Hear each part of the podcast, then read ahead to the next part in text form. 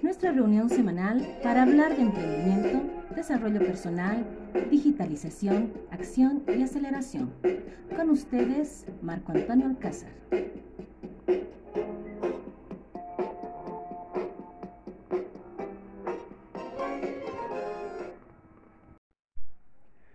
Recuerdo claramente esa fría mañana de aquel tormentoso invierno del 2012.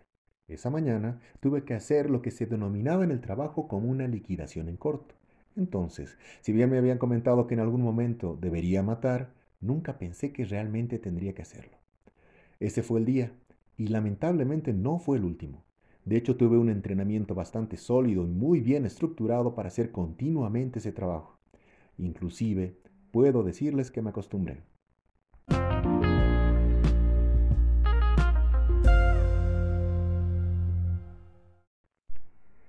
Bienvenidos a esta charla semanal donde hablaremos de emprendimiento, desarrollo personal, digitalización, acción y aceleración. Al ser este el primer capítulo, he comenzado con una confesión y lo que debería haber hecho es iniciar con mi presentación. Mi nombre es Marco Antonio Alcázar y en la vida, como a muchos, me ha tocado hacer cosas con las que no me encuentro nada orgulloso. Diré que las he tenido que hacer por sobrevivencia, y esa es una justificación que en el fondo no la creo y por eso, para limpiar en algo mi conciencia, aunque el daño que he hecho es muy fuerte, he decidido iniciar con este proyecto. Entiendo que en este momento ustedes piensan que soy un cínico. No se puede compensar, entre comillas, una muerte con un podcast. Por eso, en mi descargo debo decirles que además he abierto un blog, una cuenta en Facebook, una cuenta en Twitter y tengo en proyecto un libro que pretendo sean todos en su conjunto una manera para devolver lo que en algún momento tuve que quitar.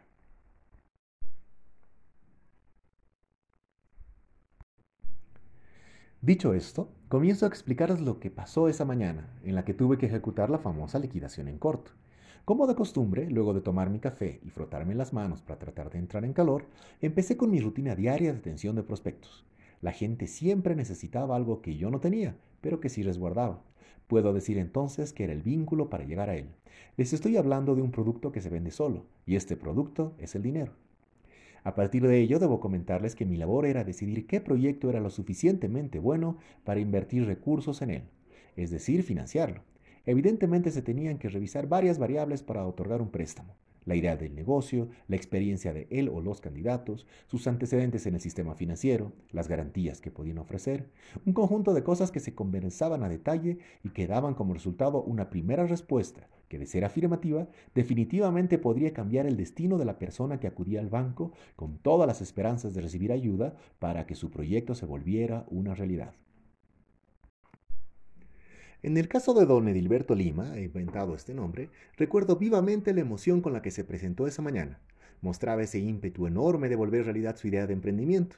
Debo confesar que su idea no era para nada mala, y esas variables que les comenté se cumplían, digamos, al 70% en cada uno de los tópicos que me tocó analizar. Don Edilberto tenía experiencia en el rubro del negocio donde pretendía emprender. No registraba antecedentes negativos en el sistema. De hecho, no tenía ninguno, es decir, nunca había acudido a un banco. Poseía garantías aceptables, en fin. En mi experiencia, con algo de asesoramiento el proyecto podría funcionar. El problema es que a mí no me pagaban por asesorar. Eso lo tenía grabado en la memoria a partir de las capacitaciones que me dieron. Mi tarea era simple. Tenía que dar un sí o un no según la información que se procesaba. En este modelo bancario industrial, si el proyecto no sirve, según los estándares de la entidad, se desechaba sin mirar atrás y se seguía adelante con la cadena de producción analizando el siguiente caso.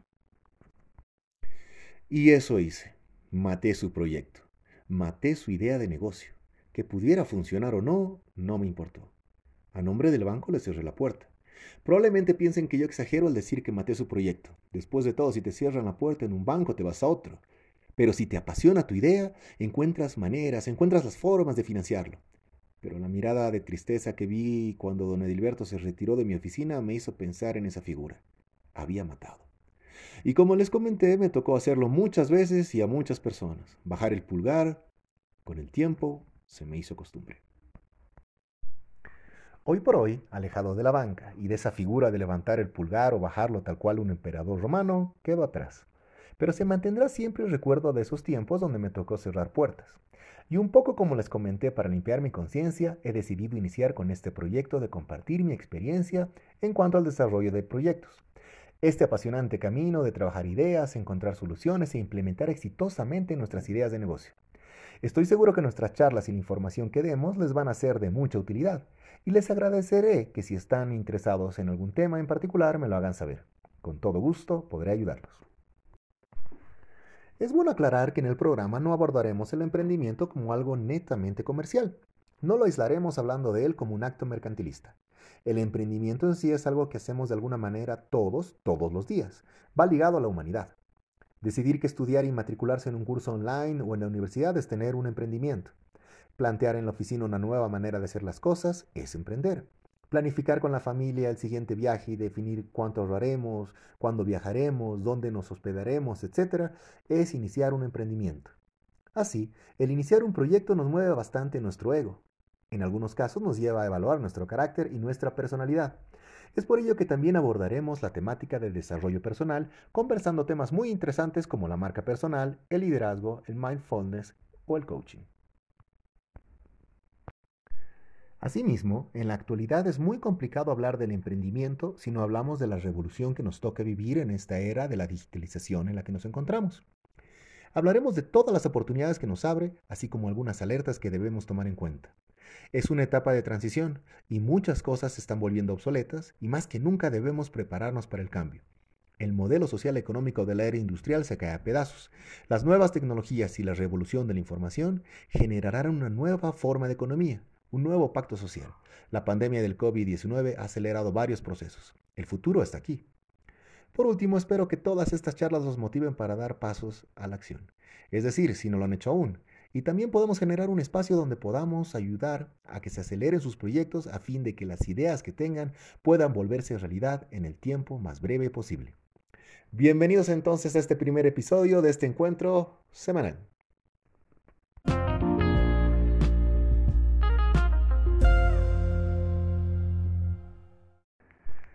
Bueno, este segmento que va a ser habitual e-, en Emprender al Aprender va a estar dedicado a una sugerencia acerca de un libro que nos pueda servir en lo que es el emprendimiento. Mm, bueno, si bien eh, el tema de, la motivación para emprender, el tomar acción, tiene mucho, mucho material y muchos libros que son adecuados para abordar este tipo de temáticas, para este caso en particular hemos decidido eh, sugerirles la lectura, si no es que lo han hecho ya, del libro de Seth Godin, Hazlo. Como ustedes saben, Seth Godin es un empresario estadounidense de origen judío, graduado en informática y filosofía de la Universidad de Tulsa en 1982, eh, que tiene varios libros, varios libros que son, pienso yo, de estudio, de lectura obligatoria en todo lo que es el marketing.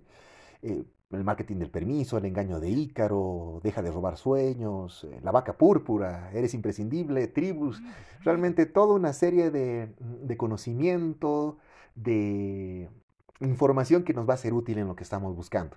Particularmente el libro Hazlo es importante para mí o ha sido importante para mí o yo se lo sugiero de alguna manera por el hecho de, que te da ese impulso, realmente te motiva a cambiar, a hacer algo y realmente dar ese paso adelante el tema del emprendimiento está relacionado mucho a ese primer paso. Hay personas que son muy teóricas.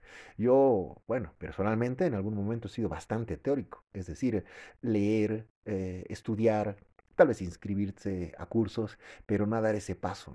Es decir, no dar ese paso a la acción. Este libro de Seth Godin, Hazlo, te va a dar eh, herramientas o por lo menos una motivación muy especial para, para dar ese primer paso. Se necesita cambiar, se necesita hacer. No necesitamos que que se tengan productos eh, o emprendimientos perfectos. Hay cosas que se pueden ir arreglando en el camino. Lo que necesitamos es dar el primer paso y empezar a partir de ello a crear y bueno, hacer realidad nuestros sueños. Los invito a leerlo. Este libro lo van a poder encontrar seguramente en el internet. Si alguien lo necesita, por favor, eh, bueno, les voy a dar al final del, del, podcast todo lo que son mis datos para que puedan encontrarme. Yo con todo gusto lo compartiré con ustedes. De todas maneras, es un libro que ya está mm, liberado, si quieren, en el internet y pueden encontrar varias versiones. Seth Godin, hazlo. Les voy a hacer la primera sugerencia y una sugerencia que realmente pienso yo les va a ser útil para eh, animarse a hacer. Un gusto.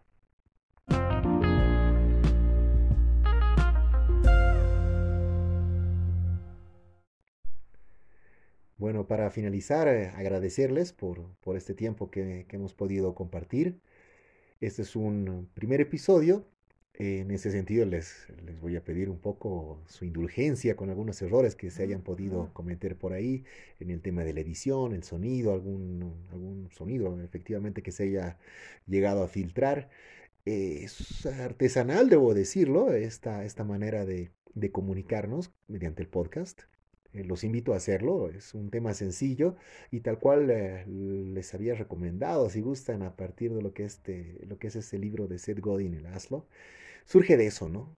Vamos, eh, vamos a aprender y en el camino pues arreglaremos los, errores que se presenten. Si bien mm, desde el primer momento deberíamos buscar la excelencia, a veces el tema de buscar la excelencia te, te reprime un poco a actuar. Para encontrar la excelencia lo que tenemos que hacer es eh, practicar. Mm, y a partir de ello, pues bueno, en ese, en ese camino estamos. Nuevamente muchas gracias por, por este tiempo que se han tomado para, para escucharme un poco. esperamos que esto sea más interactivo. Los, los proyectos acerca de, de, este podcast están vinculados a entrevistar a, personalidades en, diferentes ámbitos. Eh, creo que tener los contactos y las personas que a través de sus conocimientos nos van a poder ayudar a todos a, a lograr emprender.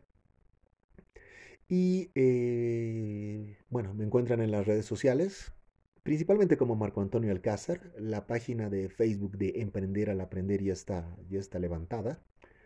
Lo que va a corresponder a, una, a un punto .com, si quieren, está en proceso, pero bueno, ustedes seguramente, de hecho, van a ser los primeros en enterarse y les voy a quedar agradecidos por, por participar en este, en este proyecto, en esta, en esta comunidad que, que es, entiendo yo debe ser de todos.